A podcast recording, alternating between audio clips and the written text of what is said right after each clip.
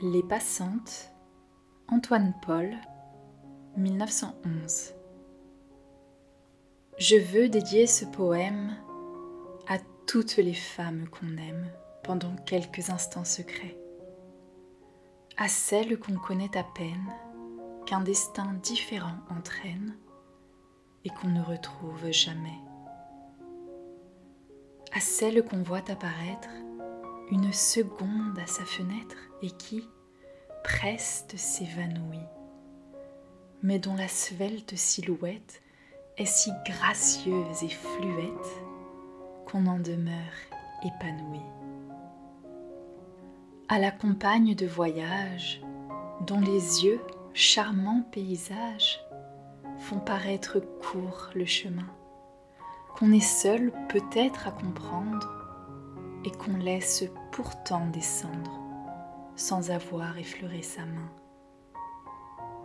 À la fine et souple valseuse qui vous sembla triste et nerveuse par une nuit de carnaval, qui voulut rester inconnue et qui n'est jamais revenue, tournoyer dans un autre bal. À celles qui sont déjà prises et qui, vivant des heures grises près d'un être trop différent, vous ont, inutile folie, laissé voir la mélancolie d'un avenir désespérant. À ces timides amoureuses qui restèrent silencieuses et portent encore votre deuil, à celles qui s'en sont allées, loin de vous, tristes esselées, victimes d'un stupide orgueil. Chères images aperçues, espérance d'un jour déçu, vous serez dans l'oubli demain. Pour peu que le bonheur survienne, il est rare qu'on se souvienne des épisodes du chemin.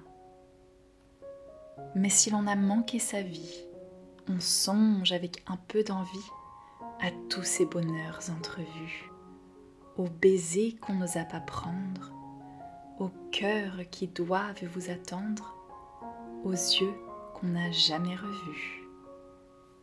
Alors, au soir de lassitude, tout en peuplant sa solitude des fantômes du souvenir, on pleure les lèvres absentes de toutes ces belles passantes que l'on n'a pas su retenir.